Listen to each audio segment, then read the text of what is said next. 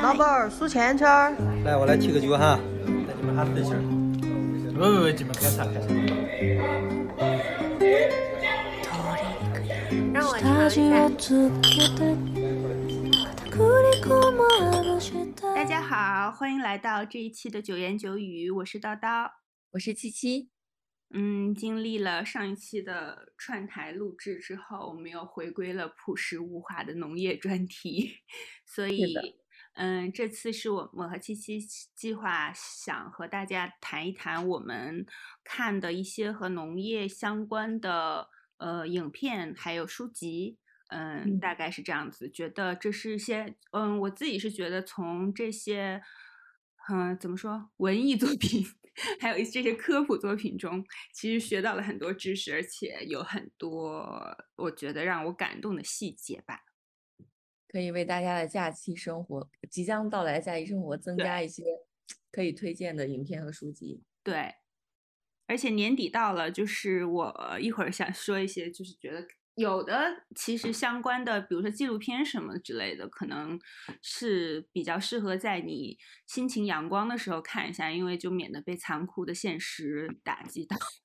但是也有一些是和动物相关、和农场生活相关、很温情的东西，我觉得很适合在冬天的时候看。你不是最近去了有机农场吗？我的猕猴桃已经寄到家里了，我爸妈都说非常好吃。对那家猕猴桃真的非常非常的好吃，我们也可以不知道可不可以在那个 show notes 里面放购买链接 可以把名字告诉大家，我觉得还挺好，一下就能搜到。我之前就是因为嗯忘了它叫什么名字。OK，好呀，哎，在我说这个农场之前，我们不是要不要说一下我们在喝什么吗？哦，我每次都忘记，每次都忘记说这个。所以你在喝什么？嗯，我今天在喝的还是一款红酒。那这款红酒呢，它是有比较有来头的，因为我们不是特别喜欢一个酒类的播客节目，叫呃杯弓蛇影。哦。然后里面的两位主播呢，他们自己有在经营一家酒庄，叫小普酿造。呃，如果你在淘宝上搜小普酿造，会看到一个叫葡萄酒小皮旗舰店。其实没有问题，的确是他们家。呃，然后我购买的这一瓶红酒呢，它的介绍很吸引我，因为它第一句话写的是薄荷奶香扑鼻而来，就刚好是两个我都很喜欢的味道，所以我就买了这瓶红酒。它的名字叫诗百篇，然后是河北嘉南酒业嗯的一款作品。呃，我今天打开喝了以后就觉得嗯没有让我失望，因为它真的是有一种。嗯，薄荷和奶香的感觉还蛮有意思的，就很顺滑，很很适合小女生哎，我觉得这个味道很 Christmas。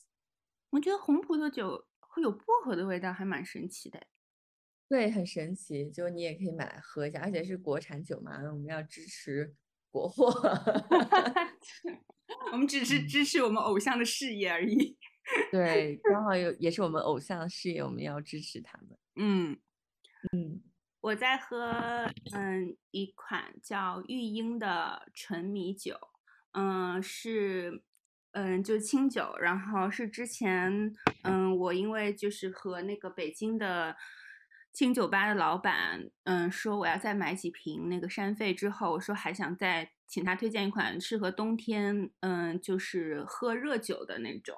嗯，就是可以比较适合温着喝的酒，然后他就给我推荐了这一款玉英。嗯，我上次喝的时候是就常温喝的，因为懒得温。嗯，但是我现在热了一下之后，觉得确实真的是比冷的喝的时候好喝，因为它的酒上也写了，它是，嗯，就是因为它没有过滤，然后有比较长的熟成的时间，嗯，它的风味是比较有层次和丰富和复杂的，所以它的酒瓶上就写着，请一定要热着喝。嗯，所以他也推荐说是跟嗯一些就是嗯怎么说味道比较强烈的一些菜一起配合着饮用。我觉得温着喝，嗯，就刚入口还是会有一些辛口的感觉吧，但是到了嘴里之后，真的非常的圆润，而且很香，就是有粮食米酿的米做的那个酒的香味儿，而且现在喝感觉真的很非常舒服。因为我在上海，我们就天气开始变冷，但是我也不想开空调或者是小暖气什么之类的，就可以穿一件大袄子，然后喝这个温的庆酒，我觉得非常的舒适。嗯，那你是怎么加热它的呢？我。我就刚才我我是因为不想把我的酒壶拿出来了，因为我也不想刷它。我就是先把，嗯，大家一定要先把喝酒的容器用热水先温一下，不要嗯光温了酒，然后你喝酒的容器杯子是冷的，所以一定要还是要把杯子先温一下。我刚才就是简单的泡在很深的呃热水里面泡了一会儿，就现在就是温的，可能温不是。不一定是最适宜的那个温度，但是它现在是温的，我觉得可能可能会再热一点是更好喝的。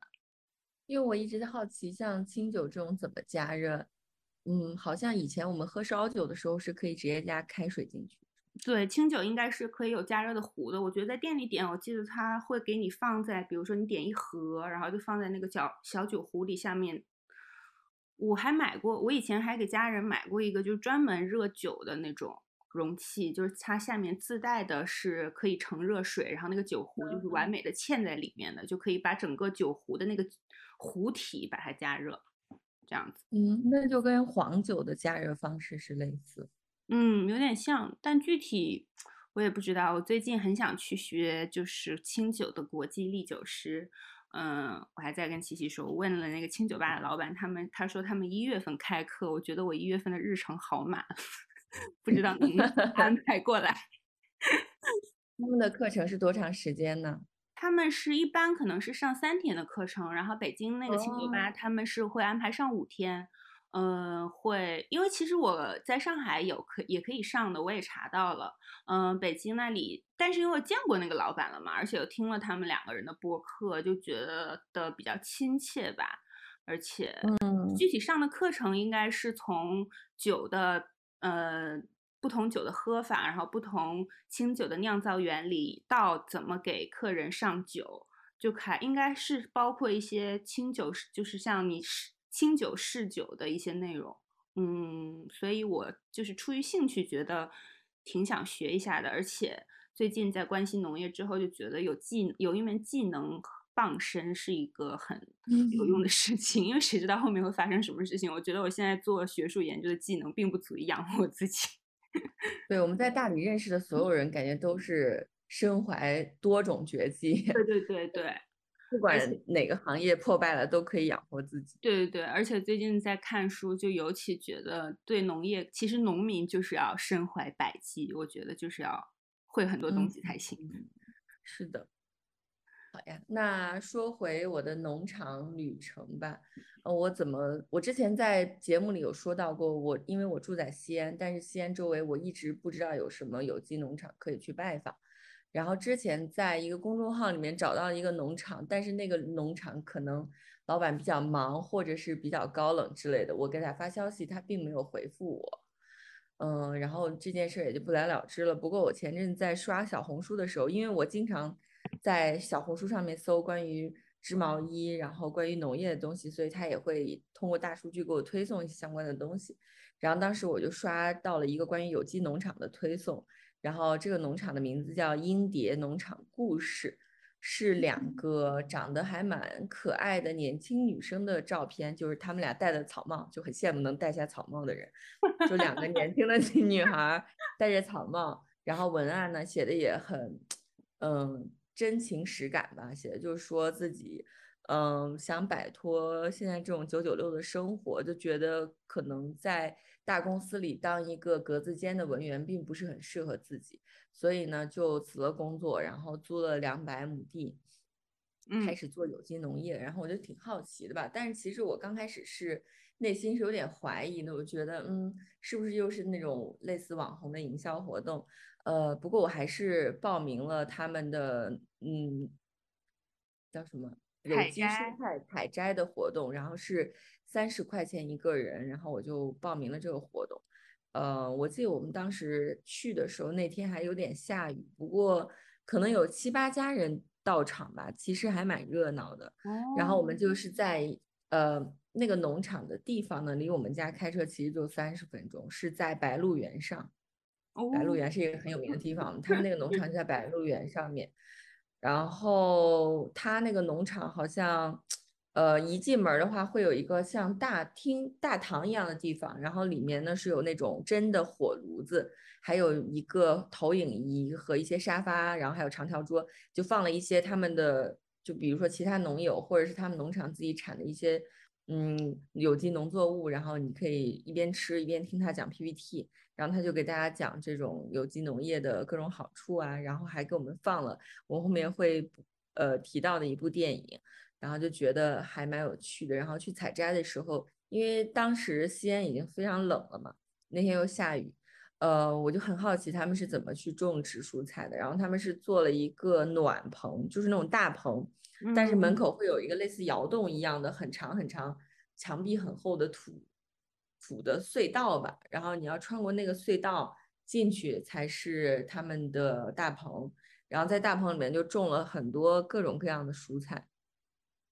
你就可以随便去采摘，然后他会给你介绍，比如说这里是茼蒿，然后这里是什么茄子，你就可以根据自己的需求去采摘，然后它最终都是十块钱一斤，然后你就摘好了以后去称，整个活动还是蛮有意思的吧，因为可以。去自己去挑选自己想要吃的蔬菜，然后每一个蔬菜的味道都很浓烈。比如说茼蒿，你路过它的时候，你就能闻闻到很浓烈的茼蒿的味道，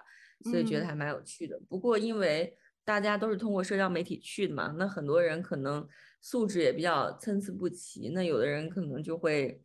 直接踩在别人的地里之类的，或者是把还没有长成型的小茄子，可能就拇指那么大的，然后就摘下来玩儿什么。就觉得还有点浪费粮食，不过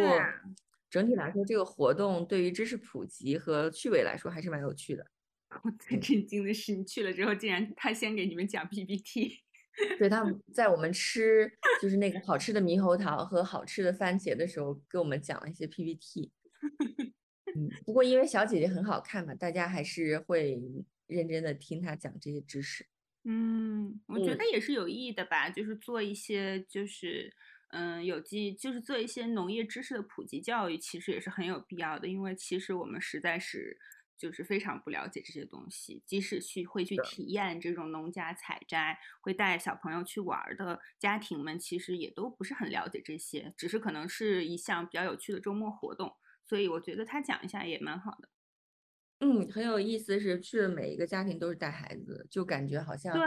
嗯，人当了父母以后，的确就会对。我们的食品安全更加关注一些，好像大家对于自己怎么着都很无所谓，但是都希望小朋友吃到的东西是健康安全的。而且其实小朋友就是会很喜欢这些活动啊，对不对？我想象的啊，因为就是身边一些当了家长的朋友们也会就是带孩子周末去玩这个，我觉得这个现在已经成为了城市家庭周末活动的一个嗯。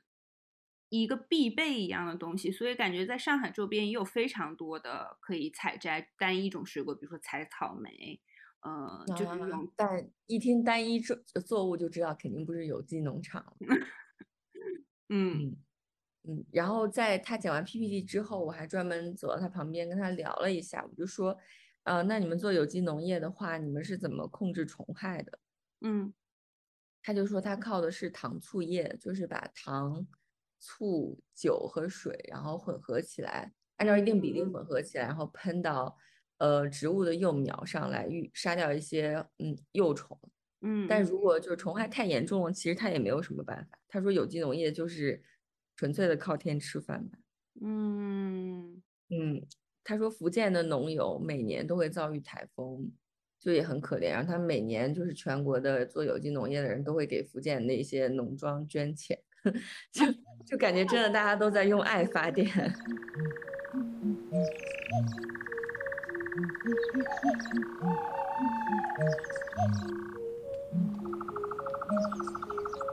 说到这儿，我就想做我的第一个推荐了，因为正好这个跟我看的非常相关。嗯，因为我看了这一本叫《奇迹的苹果》，然后是一个日本老爷爷的故事，他就是。相当于在，它是日本青森那边的青森的苹果，就是非常有名嘛。在日本也是一个东北那边，因为日本的东北那边也是农业大县。嗯，他的梦想，他这本书就是讲了他怎么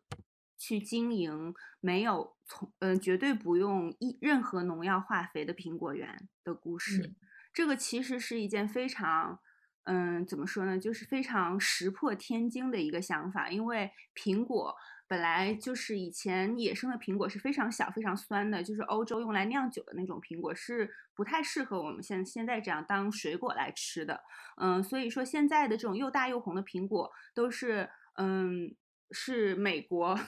又是美国人，又是美国人通过他们先进的技术，然后来嫁接等等之类的。所以这样的苹果它它的自它自身的抵抗力就非常的差。嗯，它就是需要很多，因为它本来就是一个人为干预的产物，所以它非常不能抵御病虫害，就是在它生长过程中的各个阶段都会招来非常非常非常多的害虫。所以日本在引进苹果这个呃作为水果使用的苹果这个植物这种农作物之后。嗯，曾经有一段时间，因为还没有使用农药，一度就是日本就是在青森那边的苹果种植业就是接近灭绝，就是几几乎全部都要被害虫等等毁掉了。嗯，然后这个老爷爷他。呃，因为不同种类的农作物对农药的依赖程度是不一样的，同相同的对于化肥的依赖程度也不一样的。像你刚才说，其实，嗯，我刚我记得也是在这边读到，就是茄或者是在六那本书里读到，就是茄子是最喜欢肥料的，呃，茄子会吸收非常非常多的肥料。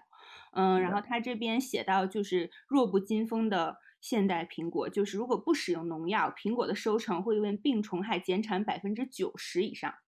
就是这个减产量是相当惊人的，而且，然后黄黄瓜也是，但是因为黄瓜可以每年重新播种，但是苹果的情况就比较复杂。如果苹果树受害严重，收成低于正常值的百分之十，它来年就没有办法开花，然后没有办法开花就没有办法结果，所以它会形成一个嗯恶性循环的东西。也就是说，只要连续两年进行无农药栽培，苹果的收成就会几乎接近于零。嗯。所以，呃，这个日本的老爷爷他因为，嗯，他叫木村秋泽，然后这位木村先生他想进行无农药的栽培，一个是因为他妻子对农药过敏，就尽管在他们当地的果园会大量的喷洒农药，他们会有一个专门的日历，就是当地的农协推出的，就是你在什么什么日子，呃，喷喷哪一种农药，他会给出详细的配比，呃，就是而且根据你果园的面积来计算，但是。嗯，他妻子会每次参与喷农药，或者是不参与喷农药，但是因为他们喷的农药的量太大了，会接触到空气中的农药的话，他妻子就会严重的过敏。呃，这是其中一个原因，然后另一个就是木村先生在偶然的一次机会，从书店里买回了一本福冈正信先生的《自然农法》，然后他就为此着迷，就从此就觉得，既然可以，比如说稻子和麦子轮种，然后不用花费那么多力气，那我们每年给苹果树喷那么多次农药，花费那么多农花花费那么多人力，苹果是不是也可以进行无农药栽培？然后他就此就产生了。这样的想法，但事实上，他的这个实验过程是相当之不顺利的。就是他们家有四座果园，嗯，他试验这个无农药栽培的苹果，他六前六年都是相当于颗粒无收，就是完全没有任何进展。他也尝试了，比如说，因为苹果的病虫害很严重，他可能最后尝试一点点有效的方法，就是用稀释的醋，然后去呃杀害虫。呃，同时他也试了厨房里能找到的所有的东西，比如说酒、芥末、辣椒。嗯，酱油就任何他能想到的东西，他又他都用来试验了一下，因为他就是想用，其实他也不是想完全达到杀虫剂的效果，只是想说，嗯，在一定程度上可以遏制害虫生长，这样能达到一个还是有一定的收成的话，他其实也就满意了。但是即使是这样，已经降低了目标，他也没有办法达到。嗯，所以我就他就是他前面一直在讲这些东西，就是他们家已经吃不上饭。已经都不行了，因为他的果园都颗粒无收，而且这样的话，他在当地就是非常被村子里的人排挤，因为他就会被认为是一个懒汉，而且是一个傻子，就是是一个懒汉又是一个傻子。他是傻子，是因为他竟然梦想不用农药种苹果；他是懒汉，就是因为他的果园里面非常的破败，呃，都是害虫，而且邻居家的果园会抱怨说，那你们家的害虫可能会飞飞到我的苹果园里，耽误我的收成，所以他也承受着非常大的社会道德压力。嗯，最后其实他已经想要生出了寻死之心了，就觉得这件事情他没有办法停止下去。他又，但是他又觉得，如果自己再不停止做这件事情，家里的人可能都活不成了。就是因为他自己的这个梦想，全家人过得都非常的惨。于是他在嗯到山到家附近的嗯野生的山上，然后去想要带带着绳子准备去上吊的时候，可能是冥冥之中的命运的安排。他发现了在山上的一棵野生的苹果树，啊，他他他那天晚上他以为是苹果树，然后他就非常的欣喜，他在那个时候就趴在地上用用手摸地上的泥土，就非常惊讶的发现和他的果园里不一样，山上的土非常的温暖，也非常的松软，然后有一种有一些很特别的味道，他甚至还放到嘴里尝了一下，就是觉得有一些非常，嗯，反正是跟他果园里的土的质地和气味都完全不一样。他第二天又到那个山上去看，发现那其实是一棵栗子树，但是那棵栗子树就是野生的，自己生长在那边，然后看起来也挺健康的。它虽然不粗壮，也不是说繁茂到那种看起来就老农丰收的那种程度，但它看起来是一棵非常非常健康的树。而且他他这个时候就意识到，可能他之前一直关注的是泥土层以上的问题，他现在需要关注地面以下的问题。关注这个泥土的问题，所以我觉得他就，嗯，开始有了一些觉悟吧。我觉得他后面写的这些东西，就是比如说他提到，嗯，他说他就是只是一直感谢苹果树，这个就非常的日本人。他就是说他只是在帮助苹果树能够恢复他自自己的那个生态的平衡。就他的理念后面就是让他的果园变成一个。尽量回到自然的环境，让苹果能在这种自然的环境中生活。他说，大自然是一个本来是一个其实可以自给自足的体系，即使没有人类的协助，草木也可以枝叶茂盛、开花结果。但是人类在这个体系中进行人为的活动，试图得到对自己有利的结果，这就是目前的农业。所以，就是我和七七在之前也提过好多了，就是我觉得我们对大自然的干预就非常非常的多。嗯，而且，嗯，我觉得他后面讲到一些，比如说在两千年以后，就是他，嗯，在发现这一点就开始，比如说种一些大豆，因为大豆的那个根瘤菌可以丰富土壤中的氮的成分，然后他也不再去除草了，因为草可以松动土壤，嗯，所以说他以前他的果树就是虽然还活着的果树，就一摇那个枝就非常的。晃动就说明这个苹果树的根扎的是非常非常的浅的，嗯，然后再经过这样一种试图去还原大自然的景观之后，它的苹果树扎根就非常的深，而且台风肆虐的时候，它的果园几乎没有受到什么影响，因为它的整个的生态体系就很健康，它的苹果树也慢慢变得越来越健康。还有比如说在两千年以后，曾经在果园肆虐的那个卷叶蛾，就会吃掉很多苹果树的叶子，就是几乎就是绝迹了。就是它已经营造出了，就很像我们在那个电影中看到的，它已经营造出了这样一种自然的环境，呃，里面的生物都可以彼此牵制，然后彼此帮助，就生活的非常好。所以我觉得它的像它的其他的果园的苹果树的根最长只有几米，但是木村先生的苹果果园长满杂草，没有施肥，但是调查之后发现它的苹果树树根有超过二十米。哇哦，那真的可以摄取很多的养分和水分，对对对，长寿。对，所以它的苹果树就是苹果树根特别牢固，然后就是即使不施农药，然后不施化肥也可以结出就很好的苹果。它的苹果现在就是已经预定预预定到好几年以后了，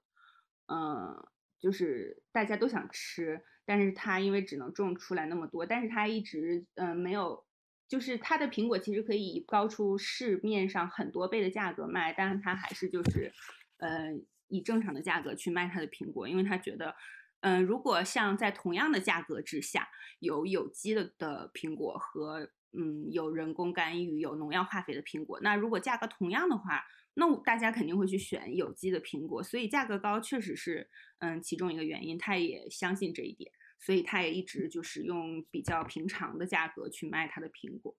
嗯，所以我真的是看到中间我都替他绝望了。我觉得这个怎么办？都已经六年了，他的果园就是已经破败到不行了，就是一副人间惨剧。嗯，感觉还挺感动的，就是看到后面他让他的果园活过来之后，而且确实这又是我觉得看这种农业的书籍、人物传记类的书籍，就特别能能让你感觉到。大自然 是多么的伟大，他们这种自我调节的能力是多么的厉害。然后我就又在想，我觉得其实像嗯，自然界的动物、植物，它们这种自我调节，然后抵御危险和灾害的能力都非常强。我觉得我们人类由于自己干涉自己，就是种群种群内部的自我干预已经太强了，我们其实都失去了这种自我调节的能力，在某些方面。对你刚刚说的那个点，让我想到我之前在网上，我忘了是哪一个，嗯，书相关的一个评论吧，他就说的这个观点可能比较激进吧。他说，嗯，其实对于人类来说有害虫、益虫之分，嗯，植物有有毒和有益之分，但是对于大自然来说其实是没有这种区别的，所有东西都是平等的。对，就是蜗牛可能也是一个好的，蝗虫也是好的，它们都只是。大自然的一个产物而已，嗯，它就是大自然的一部分而已。对，然后就说这个害虫肆虐，其实就是只是大自然派它的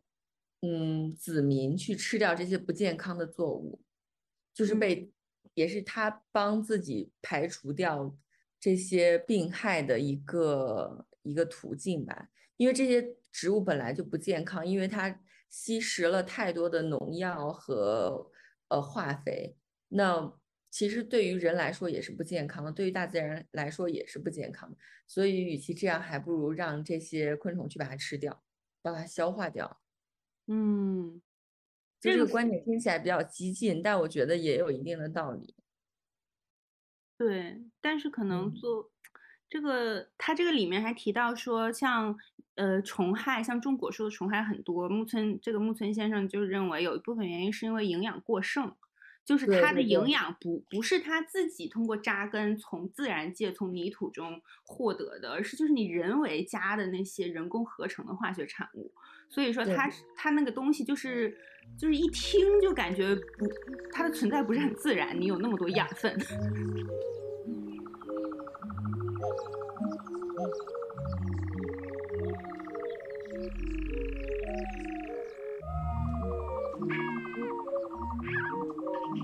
对，说到这个，我就不得不说一下我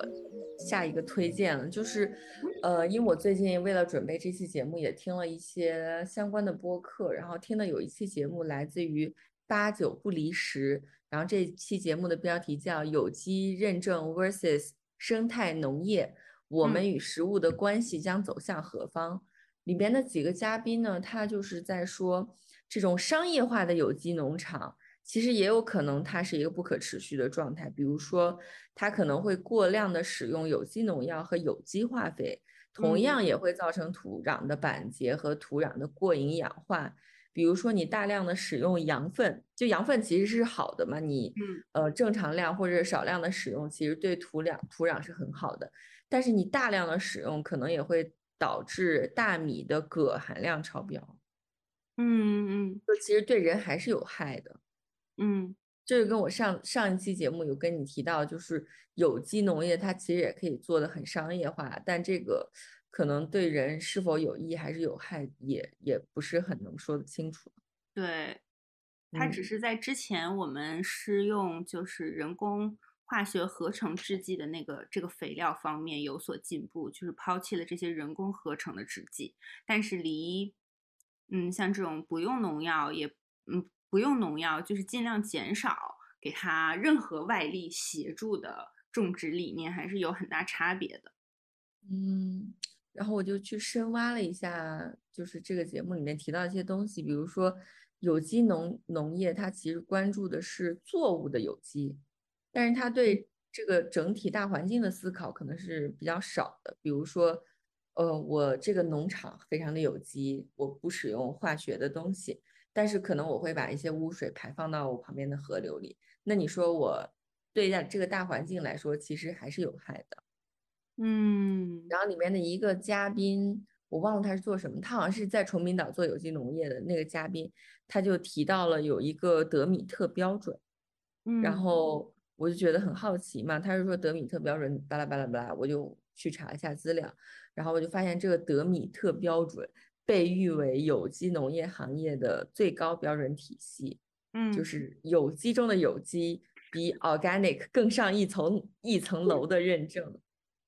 然后我就查了一下它的官网，它就是在一九二四年的时候，一群德国的农民意识到这种化学农药和肥料对他们的土地和作物产生了一些不良的影响，所以嗯他们就去咨询了一个哲学家，叫呃鲁道夫·施泰勒施泰纳 （Rudolf Steiner） 吧。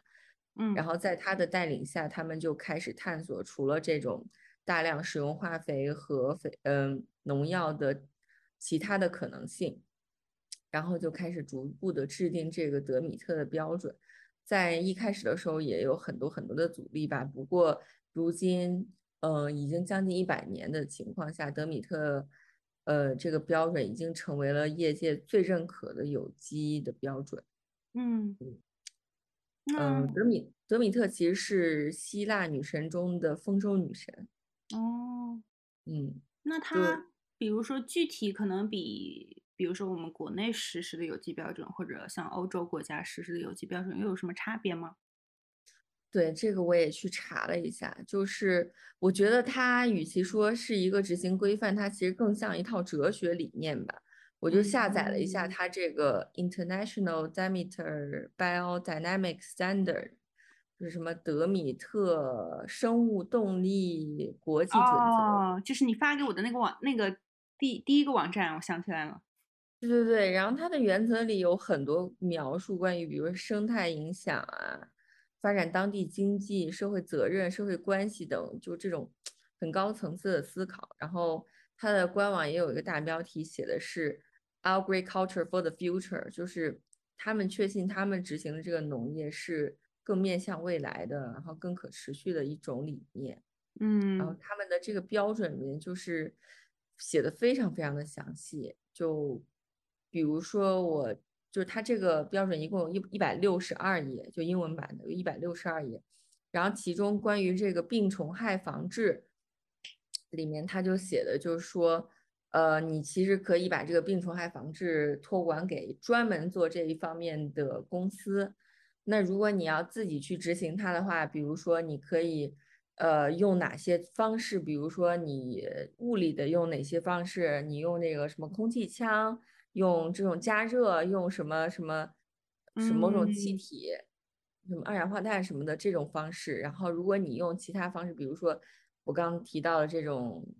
什么糖醋汁，还是比如说你用哪些东西去呃针对某种害虫可能会比较有效，就是他写的非常非常的详细。就是它也是一本执行手册是吗？相当于。。对，它里面有提哦到准则，也提到了具体的执行方式。哦。然后我看完这个以后，我我也没有全部看完，因为一百六十二页嘛，太长了。我就又翻了一下《中华人民共和国国家 标准有机产品》，然后嗯看了一下这个由国家认监委颁布的这个中国食品农产品认证的呃知识普及。然后在这里面，他提到的就是有一些东西，我觉得还挺有意思的，可以跟大家分享一下。比如说，他说什么是有机？他说有机是指一种产品生产加工方式，而非有机化学。然后他这里面就说，有机产品生产过程中不得使用化肥、合成农药、化肥、生产调节剂、饲料添加剂等。呃，然后里面有一个概念，我觉得我真是人生第一次明白了它到底有什么区别。就是你知道有机产品、绿色食品和无公害食品有什么区别吗？我觉得绿色食品，我理解就是有机食品，是吗？是吗？对，我就周末不是跟家里人一起出去了吗？我也问了一下他们，就在饭桌上问了一下，我就说你们觉得这三个东西是一回事儿吗？他们说感觉差不多吧，应该是一回事儿。实际上，在这个准则里，他们是三种完全不同的东西。嗯，无公害听起来我感觉跟有机好像是不一样的。无公害听起来更像是要限限制你对周围环境的污染感觉的影响，或者嗯听起来，它的这个概念解释就是说，有机食品是有机产品的一类。然嗯后，嗯，对，它里面包括这种，呃，比如说我们穿的衣服，这种棉、竹、麻、服装、饲料这些都可以是有机产品。嗯然后有机产品就是我们前面说到的，不能加这种化学的农药和肥料，嗯这就叫有机食品。嗯对，但是无公害农产品呢，就是不同的东西了。它是指对产地环境、生产过程和产品质量符合国家标准的要求，就是它不会添加那种高毒、高残留的农药。低毒低低毒低残留就可以吗？对，所以无公害农产品是指没有添加，比如说敌敌畏之类的东西，但是普通的这种农药是可以用的。和普通农产品有什么差别？你普通农产品如果在最后就是那个质量监测发现你那那个农药残留过多，也不能卖啊。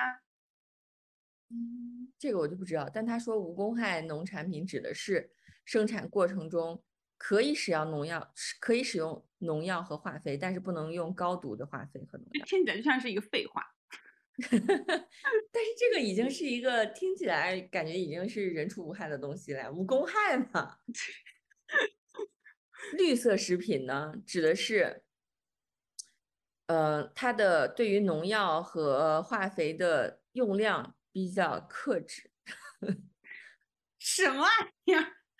对，他是说对用量和残留量的规定通常比无公害标准要严格一些，哦哦，所以我们常在购主买，非常主观呀。那我就是觉得我自己就是觉得我克制了一下，但是我还是要用这么多，但我已经克制了。对，就就这个标准就很模棱两可嘛。然后，其实如果我们作为消费者去买的话，最好还是买有机食品，嗯，就忽略掉可能它对环境的这些影响以外，有机食品它起码没有使用这些化学的东西。然后这种绿色食品和无公害农产品，其实就是属于矮子里面挑高个儿的吧。还 不如但是拿买回家绿色食。品是比公无公害稍微强一点点的。嗯，我感觉好像我在回想，我觉得好像有在超市里买东西看过绿色食品的标注，无公害食产品好像没什么印象，感觉也可能嗯他们是三个的 logo 长得还蛮像的，我觉得没什么特色。就是很自欺欺人啊，就绿色食品和无公害产品。是的，这个还不是最让我无语的，最无语的是它里面这个第五条，有机生产方式与质产品质量安全关系。它里面说，目前国内关注较多的是不使用基因工程技术和不使用化学合成的物质，而忽略了生态平衡和可持续的生产技术。一是因为有机生产方式产生之初，之所以不使用化学合成物质，更多的是考虑降低能源消费、减少损耗。然后就说二，有机产品虽然农药和兽药残留比较低或者没有，但是没有统计学数据证明它更安全。三嗯，是因为科研机构研究表明，有机农业只能养活三十到四十亿人口，但是地球现在已经有了七十多亿人口。过度发展中国的有机农业会影响中国的粮食安全，所以。对，所以有机产业无法脱离我国社会诚信整体水平有待提高的现状。这个就，对，我觉得这个对自己的认识还蛮清晰的。对对，也就是说，他其实也承认，也其实在潜，就是那个叫什么，呃，就话里有话的说，可能经过了我们有机认证企业，也不一定能足够诚信。对，是是这样的，所以就是他就觉得大家也就是不要太迷信这个东西吧，反正可能你买它也不符合我国的国情，第二大家可能也不是很诚信。大家可能买一点无公害的就行了，大大家就买普通的，然后回家自己用小苏打好好洗一洗，泡一泡。对，就是你省省吧 的那个意思，就还挺有意，挺有趣的。然后它这个这个有机产品的标准是一共只有五十九页，里面更多的是一些概念，就没有那种很细则的东西。嗯，也没有。我们忽略掉这种翻译过程中可能中文的的确会比较简短的这些原因。我还是觉得这个有机产品的标准还是挺模糊的。对于假如我是一个现在想要投机投入这个有机产品生产的一个小白，嗯，我就可能并不知道该怎么做。嗯，哦，对了，还有就是它里面提出的关于这个病虫害防治，就只有短短的可能六七行吧，跟那个 德米特标准真的差距很多。但病虫害防治真的是非常重要啊！就是这个是，其实就是大量使用，先不说化肥了，就是大量使用农药的最重要的原因之一啊，就是农民们没有办法控制这个病虫害，本来就有一部分是靠天吃饭，就已经有很多台风啊、恶劣天气、干旱什么的不可控了，就是最需要解决的就是病虫害的问题啊！其实，对，反正他就写了一些很很简短的话术嘛，比如说。呃，综合运用各种防治措施，哦，创造不利于病虫害 发展的环境条件。就这个，我读下来我就觉得跟没说一样。就是这些文件里就特别喜欢写这些假大空的东西。我觉得，我觉得我看他，就是我刚才说那本书，人家之前就是怎么喷花，我不知道国内会不会有这样的指导。我可以后面去想去想办法去了解一下，因为他有说，比如说他他就是说你的果园什么时间几月份，你的苹果树长到什么程度，喷什么样的农药，怎么稀释，怎么样的比例，他每年他们当地的农业协会会发这种农药的，嗯，这种 calendar 会发一个。会发一个日历，就你照着做就行了，就一条一条做，它会保证你的水果在进行最后一关的质量检测的时候，农药残留非常非常的少，就绝对是可以合格到市场上去卖的。怪不得人家日本的苹果可以两颗卖一百块人民币，这就是知识的力量，这是知识的价格。对。可能我们的这相关的工作还是需要提高吧。我觉得应该，我们应该不可能种到做做到这种程度吧，因为感觉确实地广人多，监管起来人多。对，我觉得地广人多以外，可能还是大家的这种人口素质相对日本或这种发达国家会稍微再低一点吧。比如说大家的识字率，或者是对这种。就是所谓的这个什么人口诚信待提高，这就是诚信程度还有待 提高。对对对，这些东西可能综合影响下来吧，所以我们的东西可能农残会比较高。嗯嗯，是的，我已经不相信有机产品了，我决定以后都不会想买有机产品了。我觉得大家如果都看一下你说的，如果大家都听了我们这一期节目，可能对有机产品都会心心生怀疑，不会再爱了。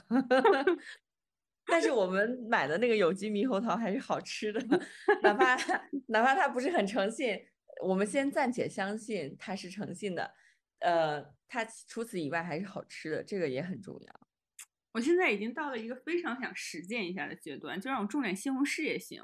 我现在觉得你就是用这种，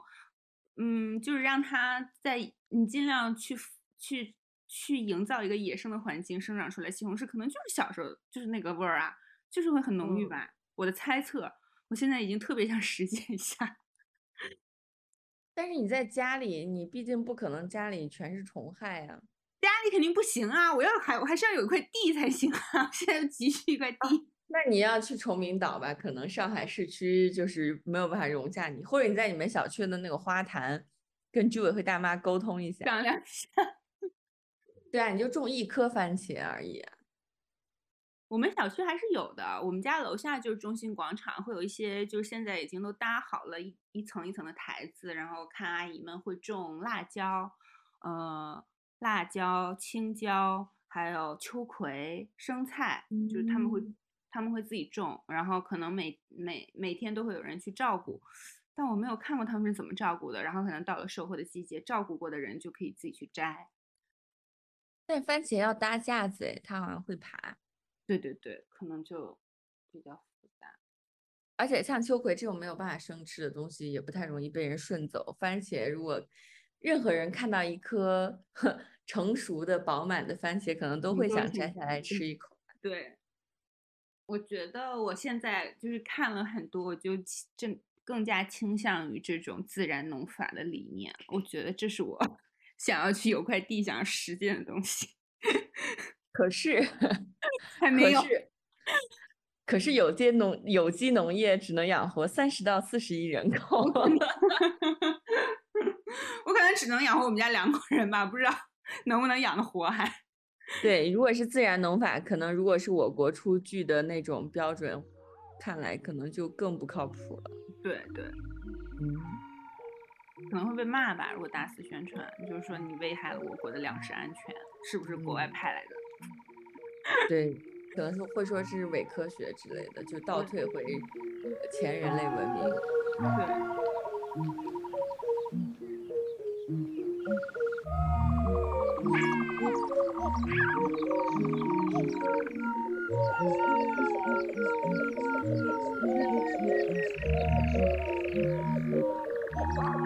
你要推荐的下一个东西是什么呢？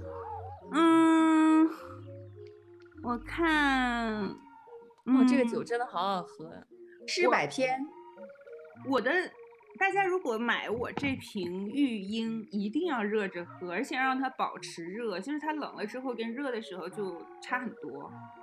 因为我现在这个有点冷了，因为我没有一直给它保温，所以它就没有那么圆润了，喝起来没有那么温柔了。冷了之后，我这个诗百片就随便醒了一下，可能就醒了十分钟吧，我觉得就已经很好喝了。如果再妥善的处理一下，可能会更加好喝。怎么妥善处理？就比如说用醒酒器稍微再醒的久一点啊。我推荐个动画片吧，因为刚才也在看，我就想到我们要推荐这些，这是一个比较，也不能说是比较轻松的，因为第二件蛮沉重的，叫《银之石》，就是银色的钥匙的那个意思。它，嗯，在豆瓣上搜就可以看到，可以在 B 站上直接看到《银之石》，它有两季，它讲的是就是。中考，嗯，应该算是高考失利的男主，嗯，到了就是北海道的一家叫做虾夷农业高等学校，然后去读书的故事。嗯，刚才我又重新看，因为我已经是几年前看的了。我非常喜欢看这种，呃，比较日常生活的片子。就是，嗯，当然人你会需要看一些科幻的一些热血的，然后一些这悬疑的这那这的，但是这种比较日常的片子，嗯，就很适合就慢慢的看。嗯，它其实就是讲了，比如说，当他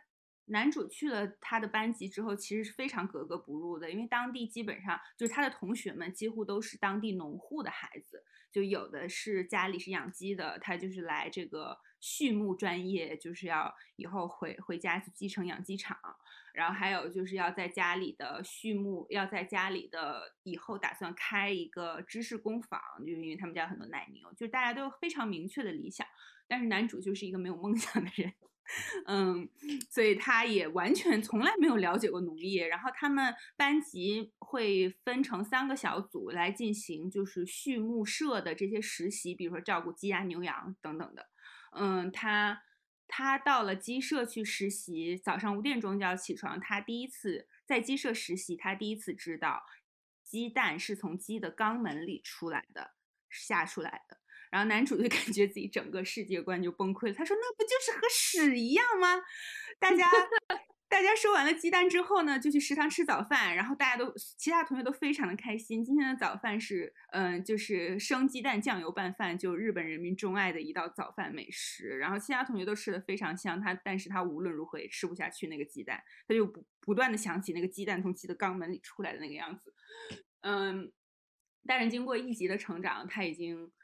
就是意识到我们就是要他的。就是这个鸡蛋出来的过程就是这样的，这个自然界的运行的规律，鸡把蛋生出来，然后人把鸡蛋吃掉，而且新鲜的鸡蛋真的非常的好吃，他已经后面慢慢就是能心怀感恩的去吃下他刚从鸡的肛门里捡出来的洗干净的鸡蛋，嗯，但是他后面也提到了一些。嗯，像第二季也有一些很严肃的问题，比如说他有一个同学，就是家里也有有农场，然后他可能就是想打棒球进甲子园，然后挣很多的奖金，然后帮家里的农场把债还上。嗯，但是后来他这位同学因为打棒球，他的棒球事业失败，然后家里也只能把农场卖了，然后一家人出去打工等等。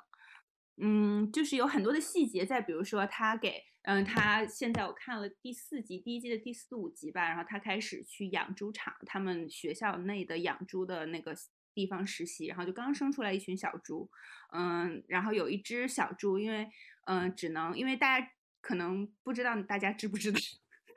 就是小猪在生出来之后就会争夺自己的。嗯，进食的顺序，小猪生来生生出来之后，就会开始争夺它可以吃妈妈的哪只乳头，就是肯定是靠近前面的，靠近。妈妈就是前前前前半身的那个乳头是它的分泌的乳汁是比较丰富的，于是男主就非常同情那只只能在妈妈的屁股的那个地方吃奶的那个小猪。但是这个小猪，这个小猪们吃奶的顺序一旦决定了，就是不会发生更改的。每只小猪都会在自己固定的位置吃奶，所以即使你想帮助那只最后一只很瘦小的小猪，让它到乳汁丰富的地方去吃，它也不会去吃，它就是会回到自己那个。吃不到、吃不饱、穿不暖的那个地方去吃饭，嗯，但后来他就很喜欢这只小猪，就给它起了个名字叫。他本来想起一个很好、很正常的名字，但其他同学都劝他不要这样，因为他们三个月之后就要被做成培根，所以这个小猪 就，因为他们正在那边实习，然后他们需要食品科的同学就推开那个那个养猪场的门说：“请问这一批小猪什么时候可以做成培根？”然后老师就说三个月之后，于是这只瘦小的小猪就被起名叫猪肉饭。嗯，他后来就变成了很好吃的培根。男主也慢慢意识到，我觉得他让我看到了一种。嗯，就是我们城城市人对对这些动物，我觉得有的时候你会觉得它很可爱，它很可怜，或者它很怎么样。其实想想，还是有一种高高在上的姿态在里面吧，就是那种人类中心主义。对，就是那种想法在里面。就是现在会，我会想一些这些东西，然后再比如说，它也有。正是因为与自己不同的种族价值观、生长环境，正是因为和这样的未知的事物相遇，然后这些家畜让我们了解到了自己平常都见不到的一些景色，所以我们人类会感谢他们，会照顾他们。当然，最后很大一部分会吃掉他们。嗯，但这一切都很值得感恩啊。嗯，对，因为这些动物其实他们也是这样。如果在野生状态下，它们也是在这样的生物的整个系统的循环中生存下来的，然后养育后代啊，等等什么之类。所以我想给大家安利这个动画片，就是还挺好看的，而且也有很多呃普及性的常识。所以，对，这个是我的安利。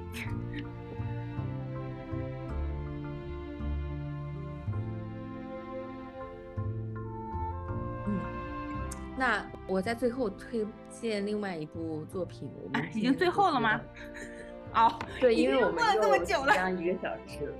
是的，我觉得我们这个关于影视作品和书本的推荐可以再录一集，因为我还有很多其他的好的书想推荐给大家。嗯嗯，那最后我想分享这部电影，也是我和叨叨都非常喜欢的电影，也会是我们今天这期节目的 title。呃。这个电影的作名字叫《最大的小小农场》，嗯，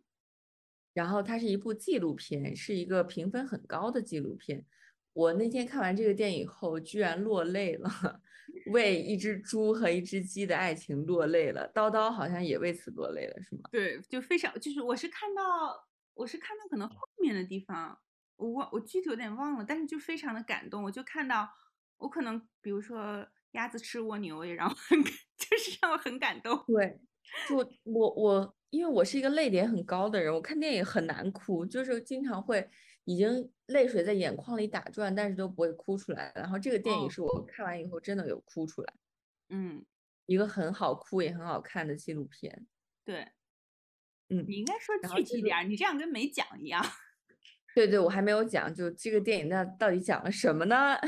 他 是两个住在 L A 的城市人，然后男主人公叫 John，他是一个摄影师，然后女主人叫 Molly，她是一个呃社交平台上的美食博主吧，健康生活方式博主应该这么说，因为她会做一些比较健康的这种食材。对，然后 Molly 呢，因为她呃作为一个美食博主嘛，她就一直想拥有一个自己的农场。这样的话，它就可以种植最顶级的食材来呃烹饪。而且它可以随时从自己的菜园或者农场上摘新鲜的食材，然后用来烹饪。我觉得这个理想也有。对，因为顶级的米其林餐厅其实都会有自己的这种小花园，然后种一些呃比较好用的这种 herb 和那种比较应季的蔬菜吧。嗯嗯嗯嗯，嗯，对，所以 Molly 呢就很想有自己的一个农场，但实际上他们俩都住在 LA 的一个小小的公寓里，然后 Molly 只能在阳台上种一下小番茄。这一切的转折点呢，是他们收养了一只嗯流浪狗，这嗯个狗叫 Todd，然后这个狗呢是一种比较高需求的狗，就是因为他们很亲近嘛，所以只要他们一旦不在家，这个狗就会不停的狂叫。然后他们住在公寓里的话，就会时常接到别人的投诉。对然后他们也尝试了各种各样的方法去让这个狗不叫，但是都没有奏效，所以最终他们收到了驱逐令，就是你们必须得搬走。嗯所以从那一天开始，他们就下定决心要开始做一个真正的农场。然后他们也没有什么存款嘛，你们知道美国人都不太存钱的，所以他们就开始说服自己周围的亲戚和朋友去筹款。然后这个东西最终也成型了，然后他们就租下了一个离 LA 一个小时车程的一个一千二百亩的农场，就曾经的果园，现在是一片空地的地方。嗯，他们租下这块地的时候，就是这个地基本上就是一个荒地，就很干涸，看起来就毫无生机，而且土壤非常的板结，就是拿那种呃铁锹、铁锹，然后一下子铲下去，就根本就土地会纹丝不动那种，就铲不动。所以整个生态体系其实是无可救药的那种状态吧。嗯而且他们那个农场周围也都是那种单一种植的农场，所以整个生态环境其实是非常糟糕的。然后呢，这个 Molly 就在网上去找这方面的专家，然后他们就找到了一个叫 Allen 的人，Allen 是一个传统农业方面的专家，然后他就给了非常非常多很有很有效的建议吧，比如说他们会刚开始就建造了一个水塘，然后在这个水塘里面养了很多的鲶鱼之类的，这样子他们的水源哦。可能会比较有保证，就有活力一些。然后他们还开始蚯蚓粪堆肥，然后提高整个果园、整个农场的这种生物多样性，因为以前都是单一种植嘛，比如说只种桃子、只种苹果。那如果比如说有某种害虫只喜欢吃苹果，那他们整个果园就会很快就全军覆没。但是这个 Allen 就给他们建议，就说你们要尽可能的提高你们生物的多样性，就会嗯种比如说几十种、上百种的作物在他们的这个农场里面，然后也会养各种各样的动物，比如说什么鸡、鸭，然后牛、羊，还有还有各种各种各样的，反反正养了很多很多的动物吧，然后还有很多的狗，就很传统的那种方式。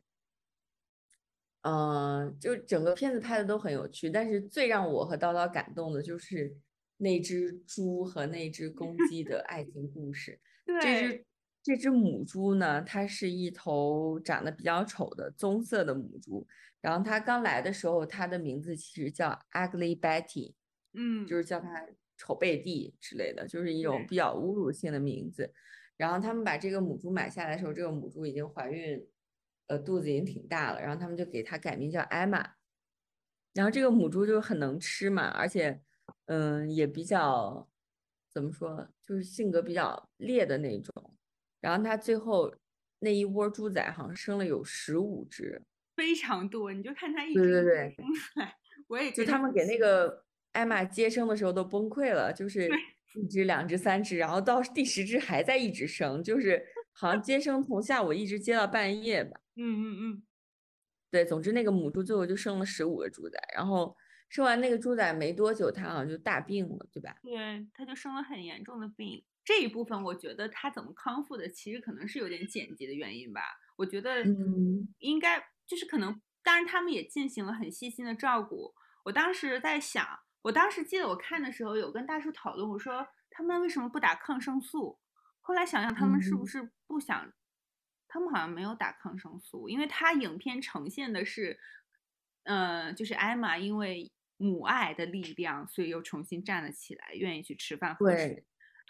对，对，就刚开始那个艾玛很病得很严重的时候，他们把所有的猪崽都拿走了嘛，因为她可能是因为乳头发炎还是什么原因，就是如果再继续哺乳，可能对她不是很好，所以他嗯们把小猪崽都拿走了。结果后来他们觉得这个母猪已经奄奄一息了，不如把它的孩子都抱回来吧，然后就把它的小猪崽都抱回来了。结果它就开始振作起来，然后又开始重新哺乳。我不知道这有没有一种人类中心主义啊？但是对，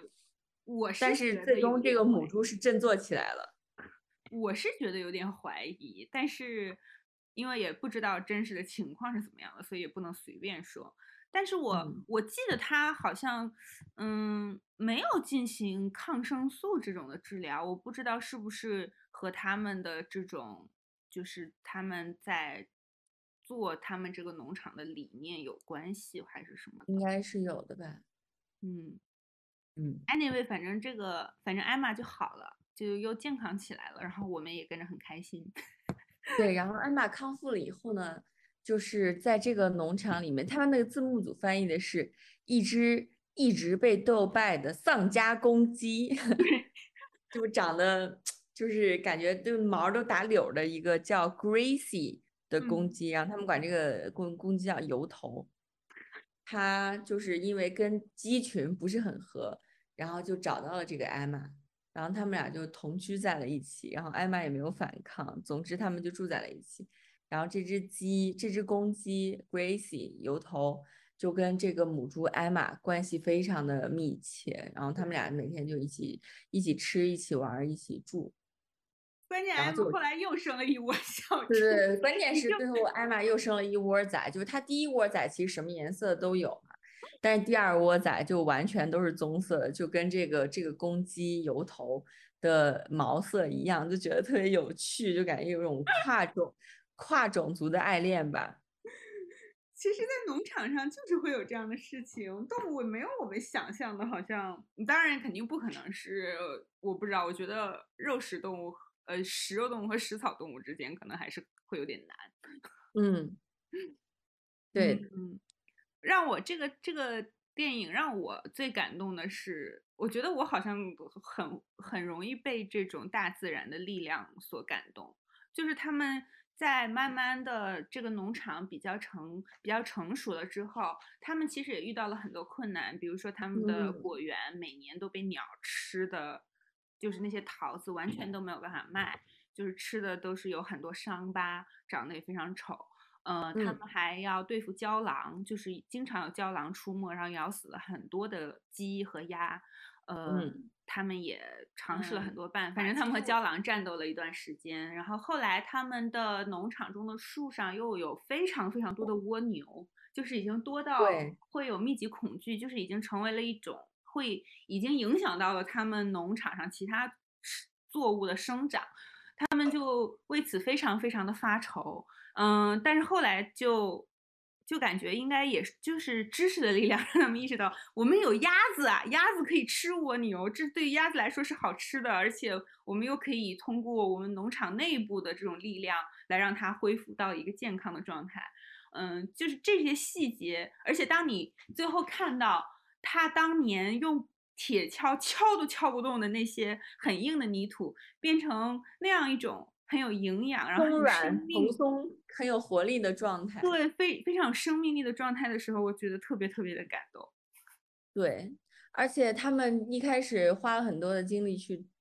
对抗这个胶狼嘛，因为胶狼一直吃他们的鸡。嗯嗯，对，但是后来他们发现，这个胶狼其实也可以去吃他们地里的田鼠，嗯啊，对对对，这是跟胶狼达达成了某种和解。就这些，就是都让人非常的感动。就他们自己形成了一种生态链吧，比如说，呃，猫头鹰、蛇还有郊狼都会去吃田鼠，然后鸭子会去吃这个蜗牛，然后这些鸟因为有了猫头鹰的存在和鹰的存在，也会就是没有像以前那么密集，然后它们的果树也得以生存。对，就这一切，就让人觉得非常的震撼。对，而且肉眼可见的，就是随着他们真的慢慢建立起他们农场上的生物多样性，他们的生物多样性越来越成熟，然后生物的种类越来越多，就是整个这个慢慢发展的过程，我觉得也挺震撼的吧，让我觉得，因为平时好像很少看到这样的一个记录。对，而且后面他们还遇到了火灾和水灾，然后都挺过去了。比如说像水灾，因为他们的这个土质层足够的充沛，所以这些水逐渐都会存为地下水，而没有把他们这些作物都冲垮。就受对它作为农场可能就受灾很严重。其实我想想，应该就是和我刚才讲的那个苹果一样，他们的植物和农农农作物的根系应该非常的发达，就是。就就导致它的土壤既富有营养，既松软，但是又被根各种根系扎的比较牢固，所以这种水土流失就会比较少。对你很少听说有什么下大雨把原始森林给冲垮了的。对对，因为它们的根系和物种足够足够的繁茂，所以就可以抵挡抵挡这种自然灾害。但如果是那种呃。一两年生的这种果园，可能遇到这种灾害的抵抗力就会很差。这就是像我们现在这种 city girl，像我一样的 city，我们这些城市人没有什么根系，就很难抵御各种的的灾害、不确定性以及各种风险，我们都很难抵御。对，就是我我我有一个关系很好的同事，他不是最近得了抑郁症嘛，然后他。每周六都需要去医院做心理咨询，然后因为那个医院很热门，所以他们就是比如说约了两点，但实际能看到病也到六点，呃，他们就会很有礼貌的一堆人在那边排队，然后他发现就都是很年轻的人，比如说二三十岁，我觉得很有可能就是因为我们对自我的这种存在感的缺失，然后包括现在社会大环境对大家很高的要求等等这些原因导导致了大家这种，嗯。就是自我的这种冲突感吧，所以导致了现在这么多年轻人有心理方面的问题。但是像父母那代人，好像比较少的人会有这种问题，因为他们都有一个很强的目标感，就是大家都要一起建设祖国、建设边疆，然后要让中华民族崛起之类的。但是我们这一代人好像就会比较少有这种目的感吧？对，就没有这种信念，就是。所以会容易感到迷茫。我觉得你看这些自然界的动植物就不会迷茫，他们的目标就是非常明确，就是生存下来，然后繁衍下一代。是的，哎，怎么讨论讨论就感觉回到了我们自己本身，就是这一切让我们感到震撼，让我们学到了这么多知识，就觉得我们。真的就是一个很渺小的大自然中的一个小小的偶然的存在吧。然后，嗯，我觉得很多问题都是从从人类尝试去就是操控自然，然后想要控制自然，凌驾在其他的生物之上，然后索取的太多，干涉的太多而来的。就是我我觉得有很大一部分原因是这么一回事儿。当然，可能这也是一种历史发展的必然性吧。就是我们这个物种在这段时间就是很猖狂，可能是吧？可能就是要被大自然母亲来 教我们做人吧。而且我觉得，像我们就是你像刚才说到那些有机呃那些绿绿色产品、无公害产品，就是因为我们不会考虑到，比如说未来五代，其实五代、未来三代以后可能都不太会想我们做什么，就是我们做事情不会想那么久。并不会，对啊，可能就是想当下的利益吧。对啊，你其实最多可能想想自己的孩子，再往后就根本不会想到什么五代人之后他们还能从土地里种出什么东西来吃。我们好像完全不会想这些问题。嗯，尤其是这种感受就很明显，在西北的冬天。嗯，就一旦开始供暖以后，雾霾就会非常的严重。然后你在这种恶劣的空气环境下，你就会在想，啊，我的孩子为什么会生长生长在这种环境之下？然后他们的鼻鼻子不会出问题吗？他们的肺不会出问题吗？因为我只觉得我周围得鼻炎的人越来越多，嗯嗯嗯，然后说自己的那个喉咙不好的人也越来越多。对，因为我觉得这一切都是都是我们自己作孽的后果。嗯，我们两个小小主播好像 也做不了什么。你转向了一个悲观的、悲观的走向，也不是，我们并没有走向一个悲观的走向，我们只是感叹一下这些东西。而且，其实在我看这些东西的过程中，越来越觉得这是一门非常博大精深的知识库，就是你要真正的去，嗯，实践农业，去种植一些什么东西。我觉得我自己懂得还是非常非常的少的。但是这些东西确实又不能只靠书，你看一个书、看一个电影、听一些播客来完全得到这些知识，确实是要实践出真知的。现在就很渴望那种用双手去劳动的感觉。对，我就觉得我们希望通过我们这个 没有什么影响力的小小播客，让大家了解到农业真的非常的脆弱，也很珍贵。然后希望大家可以。多多的了解，然后关注，可以支持这些做自然农法和有机农业的农户们，因为他们真的非常的不容易。对，可能一场台风就会吹垮他们，我们应该，而且他们种的东西，嗯，比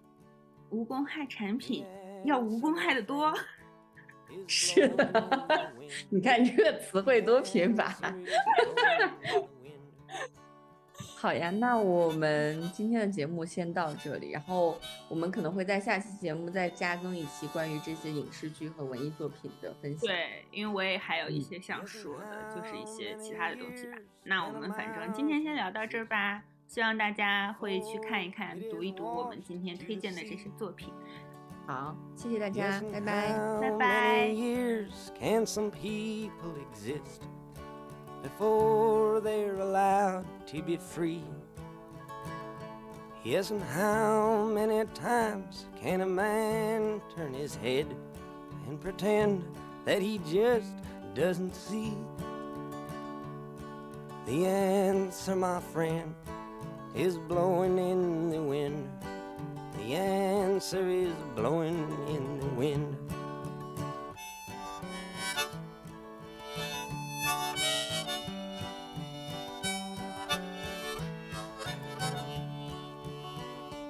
Yes, and how many times must a man look up before he can see the sky? Yes, and how many ears must one man have before he can hear people cry? Yes, and how many deaths will it take till he knows that too many people have died. The answer, my friend, is blowing in the wind. The answer is blowing in the wind.